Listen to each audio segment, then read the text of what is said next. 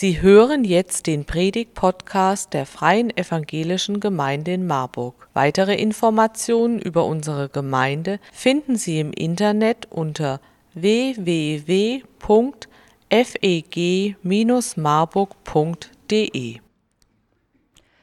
Stell dir vor, du stehst vor einer Mauer, einer Wand, einer Herausforderung, wo du weißt, du kannst die allein nicht schaffen. Du kannst sie alleine aus eigener Kraft nicht überwinden. Sie ist eindeutig zu groß und ein Ende ist auch nicht zu dick, mit dem Kopf durch die Wand, auch nicht so gut und einen Tunnel drunter graben, nee, das wird nichts. Diese Mauer ist ein Symbol, ein Symbol für eine Herausforderung in deinem Leben. Vielleicht ist es eine Krankheit, die dich beschäftigt, die dich plagt, die gerade in deinem Leben aktuell ist. Vielleicht hast du Geldmangel und du weißt nicht, wie du über die nächsten Wochen hinauskommen sollst. Vielleicht ist dein Auto kaputt oder du bist dringend auf der Suche nach einer Wohnung und du weißt nicht mehr weiter. Vielleicht hast du keine Arbeit oder zu laute Nachbarn. Oder vielleicht denkst du, ah nee, ich, kann eigentlich gar nicht hier entspannen und hier sitzen. Ich muss so dringend für die Abi-Prüfung nächste Woche lernen. Ich weiß nicht, wie ich das alles schaffen soll.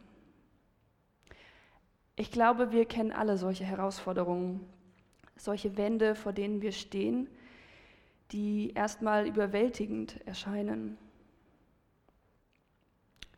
So ein Weg, der uns, ja, den Weg, den wir gehen sollen, versperrt. Und ähm, es ist kein Boot in Sicht auf diesem Meer oder kein Hammer, um die Wand einzureisen. Und vielleicht ähm, kennst du die Geschichte, um die es heute geht. Denn es gibt ein Volk in der Bibel, das steht vor einem Meer und es weiß nicht mehr weiter. Was soll es jetzt tun? Es ist eindeutig, klar, aus eigener Kraft können sie nicht über dieses Meer, über das Schilfmeer durch, doch der Weg geht eindeutig da lang. Wir befinden uns im Alten Testament, im zweiten Buch Mose, Kapitel 14. Der Anfang der Geschichte Israels, des Volkes Israels. Nach knapp 400 Jahren Sklaverei in Ägypten ist das Volk ausgezogen, triumphal, es freut sich, es darf endlich gehen. Sie sind nicht mehr unterdrückt, sie werden nicht mehr gequält, sie dürfen gehen. Sie haben gerade die zehn Plagen von Gott erlebt. Er tat Wunder, er hat sie errettet. Sie haben das erste Passafest gefeiert und jetzt sind sie auf dem Weg ins gelobte Land, in dem, wo Milch und Honig fließt, das von Gott versprochen wurde.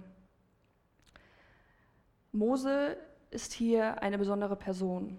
Er ist der Vermittler zwischen Gott und dem Volk und er führt das Volk an. Sie sind auf dem Weg und Gott hat dieses Sprechen, Versprechen schon sehr lange gemacht. Ein, paar Kapitel vorher, in Kapitel 3, lesen wir, und der Herr sprach, ich habe das Elend meines Volkes in Ägypten gesehen, und ich habe ihr Geschrei gehört über die, welche sie antreiben. Ja, ich kenne ihre Schmerzen, und ich bin herabgekommen, um sie zu erretten aus der Hand der Ägypter und sie aus diesem Land zu führen, in ein gutes und weites Land in, ein Milch, in, einem Land, in dem Milch und Honig fließt, an den Ort der Kanaaniter, Hethiter, Amoriter, Pheresiter, Heviter und Jebusiter. Und nun siehe, das Geschrei der Kinder Israel ist vor mich gekommen, und ich habe auch ihr Bedrängnis gesehen, wie die Ägypter sie bedrücken. So geh nun hin, denn ich will dich zu dem Pharao senden, damit du mein Volk, die Kinder Israel, aus Ägypten führst. Das sind die Worte, die Gott durch den Dornenbusch zu Mose spricht. Ein Versprechen von Gott, dass er gemeinsam mit Mose sein Volk erretten wird und es in ein Land führt, in dem Milch und Honig fließt. In den ersten Versen von Kapitel 14 werden uns mehrere Dinge deutlich. Es passieren mehrere Dinge gleichzeitig. Gott führt durch Mose sein Volk aus Ägypten heraus in die Richtung, in die er schon Abraham versprochen hat, in die es einmal gehen wird. Währenddessen zurück in Ägypten, denkt der Pharao, ja, der bemerkt seinen vermeintlichen Fehler. Er hat gerade ein Volk, Tausende von Leuten freigelassen. Leuten, die ihm gedient haben, ihm und sein Volk. Und er befindet sich in einer Situation, die er jetzt nicht mehr kennt, weil es das zuvor noch nicht gab, dass er das kennt, dass ihm das bewusst ist. Und er bemerkt diesen Fehler und er jagt diesen Leuten nach. Und er nimmt alle seine Streitkraft, seine, in der Bibel heißt es 600 auserlesene Streitwagen plus alle anderen plus Kriegsvolk. Also das ist eine Menge Streitwagen, eine Menge Kriegsvolk. Aber er ist so darauf besessen, das zurückzuholen und die Leute wieder zu seinen Sklaven zu machen. Außerdem ja, stehen die Ägypter vor diesem Meer, wo Mose, wo Gott durch Mose sie hingeleitet hat. Und sie entdecken die Israeliten.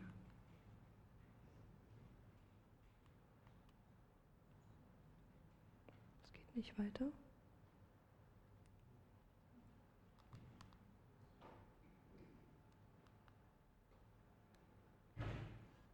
Hm. Super, danke. Und als der Pharao nahe zu ihnen kam, da hoben die Kinder Israels die Augen und siehe, die Ägypter zogen hinter ihnen her. Da fürchteten sich die Kinder Israels sehr und sie schrien zum Herr und sie sprachen zu Mose, gibt es etwa keine Gräber in Ägypten, dass du uns weggeführt hast, damit wir in der Wüste sterben? Warum hast du uns das angetan, dass du uns aus Ägypten herausgeführt hast? Haben wir nicht schon in Ägypten diese Worte gesagt? Lass uns in Ruhe. Wir wollen den Ägyptern dienen, denn es wäre für uns ja besser, den Ägyptern zu dienen, als in der Wüste zu sterben. Sie bekommen Angst. Aus dem triumphalen Anzug, äh, Auszug, wo sie sich freuen, dass sie endlich gehen dürfen, bekommen sie Angst, weil die Ägypter auf einmal hinter ihnen stehen. Sie fürchten sich. Das ist eine natürliche Reaktion des Menschen. Als nächstes schreien sie zu Gott. Und dann wenden sie sich an Mose. Sie sehen ein Ende kommen, das sie wahrscheinlich hätten umgehen können. Und wenn es hart wird, dann scheint die miserable Vergangenheit in Ägypten wie in die guten alten Tagen.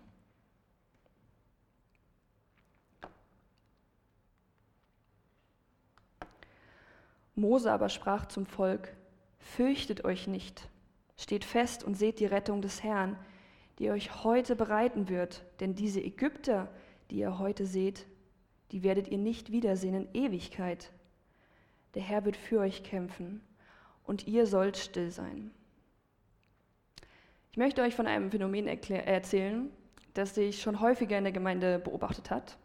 Und ihr könnt es auch tun, wenn ihr nach dem Gottesdienst die Augen offen halten und die richtigen Personen unten sind. Denn nach dem Gottesdienst gehen wir normalerweise nach unten, trinken Kaffee, halten uns und dort finden wir alle Familien wieder, alle Generationen, groß und klein. Und besonders die Kleinen, die mutiger auf den Beinen sind oder sich sicherer auf den Beinen fühlen, als wir von einer Erwachsenenperspektive beobachten können, weil sie noch etwas wackelig sind, das sind die Hauptpersonen.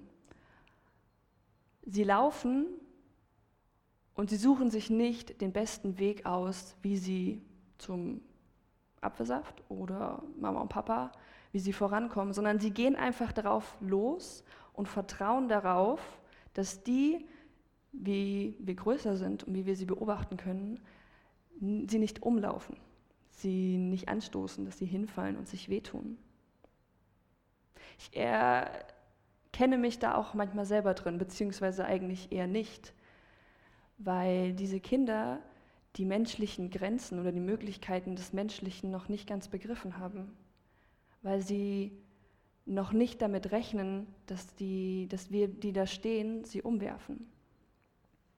Ich beobachte das oft bei mir selber, wenn ich versuche, Gott menschliche Möglichkeiten wie eine Jacke anzuziehen und sage, ja, Du kannst das wahrscheinlich nur in dem und dem Sinne machen.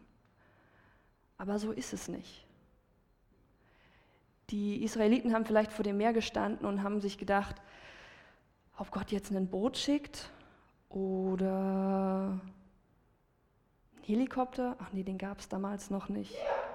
Aber auf jeden Fall sind es Gedanken, die menschlich sind, weil wir gar nicht begreifen können, wie unfassbar groß Gott ist und welche Wunder Gott alles tun kann. Fürchtet euch nicht, habt keine Angst. Gott sagt, vertraue mir. Wenn wir auf Gottes Wesen schauen, dann entdecken wir eine besondere Eigenschaft. Gott ist treu, durch und durch, die ganze Bibel hinweg. Treue und Glaube gegenüber Gott sind dabei eng verbunden mit dem Vertrauen. Und treue Menschen sind des Vertrauens würdig. Gott ist des Volkes Israels Vertrauen würdig. Und Gott ist dein Vertrauen würdig. Dir so vor wie einen Stab, wie eine Krücke, wie wahrscheinlich die Krücken von Henk, der darauf angewiesen ist, dass sie ihn unterstützen. Er muss darauf vertrauen, dass sie ihn halten. Er ist eine Gehhilfe. Und Gott möchte diese Gehhilfe für uns sein. Gott ist treu und Gott erwartet, dass wir ihm vertrauen. Und Gott antwortet auf unser Vertrauen mit Hilfe. Und wir wollen oft selber handeln, aber unser Vertrauen an Gott beweist sich in der Not und im Verzicht auf das eigene Handeln, in der, in der Erwartung, dass der Helfer eingreift. Gott ist treu. Die Frage ist, vertraust du ihm? Jesaja hat ein sehr ermutigendes Wort. In Jesaja 43 lesen wir: Fürchte dich nicht, denn ich habe dich erlöst. Ich habe dich bei deinem Namen gerufen, du bist mein. Wenn du durchs Wasser gehst, so will ich bei dir sein, und wenn durch Ströme, so sollen sie dich nicht ersäufen. Wenn du durchs Feuer gehst, sollst du nicht versenkt werden, und die Flammen sollen dich nicht verbrennen. Die Verse 1 bis 2. Das, das Ereignis am Schilfmeer ist das zentrale Ereignis des Alten Testaments. Das ist das Ereignis, wo das Volk Israel erkennt, dass Gott die ganze Zeit da war, durch die Sklaverei hindurch, durch ihr Leiden durch. Gott ist treu, Gott hat sie nicht vergessen, Gott sieht sie, Gott ist dabei. Und Gott ist ein Gott, der unvorstellbar große Wunder tun kann. Er hat das Versprechen an Abraham nicht vergessen. Und er sorgt dafür, dass sie einen Neustart machen können. Steht fest und seht die Rettung des Herrn, die euch heute bereiten wird. Denn diese Ägypter, die ihr heute seht, die werdet ihr nicht wiedersehen in Ewigkeit. Das ist das erste Mal im Alten Testament, wo von Rettung die Rede ist. Und manchmal dauert es knapp 400 Jahre, bis sowas passiert. Aber wie eben schon gesagt, Gott vergisst uns nicht. Und am Ende dürfen wir gewiss sein, Gott rettet. Wenn du vor einer Mauer stehst, vor die du nicht durchkommst, die du nicht überwinden kannst, dann ist Gott der Einzige, der dich retten kann und die Rettung verspricht. Ein paar Verse weiter bei Jesaja lesen wir: Ich bin der Herr und außer mir gibt es keinen Retter. Und das will Gott den Israeliten und den Ägyptern ziemlich deutlich machen. Er sagt, verlass dich nicht auf deine menschlichen Fähigkeiten, auf jegliche Götzen dieser Welt oder auf den Zufall. Verlass dich auf mich. Ich rette dich. Vertrau mir.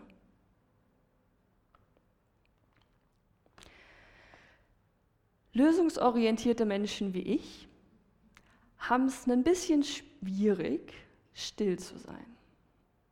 In meinem Kopf, in Situationen, wo ich vor einer Mauer stehe, denke ich, ich könnte jetzt das machen und das noch machen und ähm, ja, vielleicht könnten wir ja doch irgendwie was drehen. Aber das ist nicht Vertrauen. Das ist nicht das, was Gott möchte. Und ja, es ist schwer, aber wir dürfen uns darin üben. Die Israeliten hätten ja vielleicht ein Boot gebaut oder hätten die Wagen, die sie aus Ägypten mitgenommen haben, zusammengebunden zu einem Floß. Vielleicht wären sie dann noch in der Zeit rüber zu gekommen, was ich bezweifle, wenn die Ägypter schon im Anmarsch sind. Doch die Situation ist auswegslos. Sie wurden entdeckt, sie sind in einer Ecke, sie können das nicht allein wissen, nicht lösen. Und das Wie oder das Was mit einem Fragezeichen dahinter, wie man es lösen kann, das ersetzt Gott mit einem Ausrufezeichen. Er sagt, sei still, lass mich machen. Hab Vertrauen, dass ich mehr Möglichkeiten habe, als du es dir jemals vorstellen kannst. Das Wort still kann man auch so viel übersetzen mit taub sein oder schweigen. Also sei taub. Sei taub zu deinen menschlichen Gedanken, die die Möglichkeiten Gottes eingrenzen zu versuchen. Du hast die Zusage, dass Gott für dich kämpft. Also lass ihn kämpfen und sei still.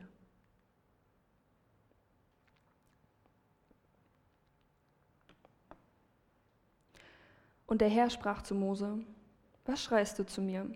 Sag den Kindern Israels, dass sie aufbrechen sollen. Du aber hebe deinen Stab auf und strecke deine Hand über das Meer und zerteile es, damit die Kinder Israels mitten durch das Meer auf dem Trocknen gehen können. Ich aber, siehe, ich will das Herz der Ägypter verstocken, dass sie ihn nachziehen. Dann will ich mich verherrlichen an dem Pharao und an seinem ganzen Heeresmacht, an seinen Streitwagen und seinen Reitern.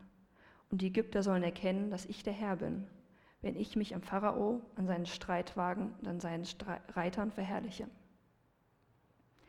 Hier passieren einige Dinge gleichzeitig. Gott offenbart Mose, dass er einen Plan hat. Er sagt, strecke deinen Stab über das Wasser und zerteile es. Gott, in der Bibel heißt, er lässt einen gewaltigen Ostwind aufkommen, der das Meer in zwei Teile zerteilt. Und es muss ein phänomenales Spektakel gewesen sein für die Ägypter, durch zwei riesige Mauern von Wasser durchzugehen und vielleicht da drin zu bemerken, wow, Gott hat viel mehr Möglichkeiten als ich.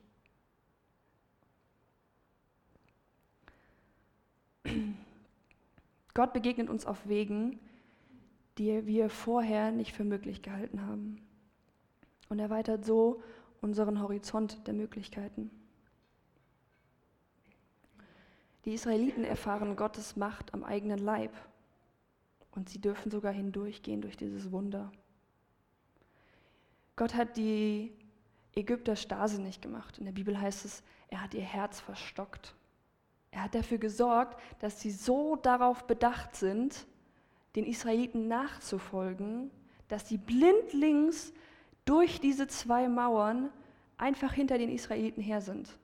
Zwischen den Ägyptern und den Israeliten ist jetzt eine, in der Bibel heißt es Wolkensäule. Die Engel, die die Ägypter davon abhalten, näher an die Israeliten zu kommen.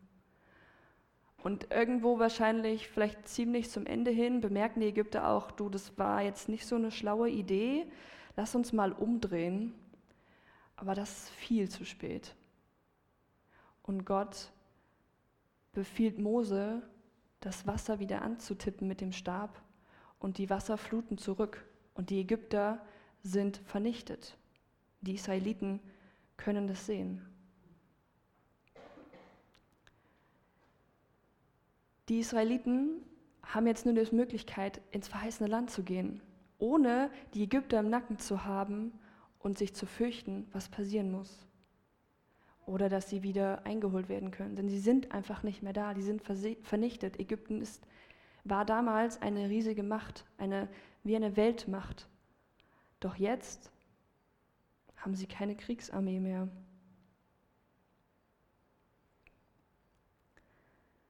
Gott allein hat dieses ganze Heer besiegt. Er allein kann ein Volk retten. Er allein kann alles möglich machen. Er allein kann dich retten. Und wenn Gott für uns ist, wer kann dann gegen uns sein?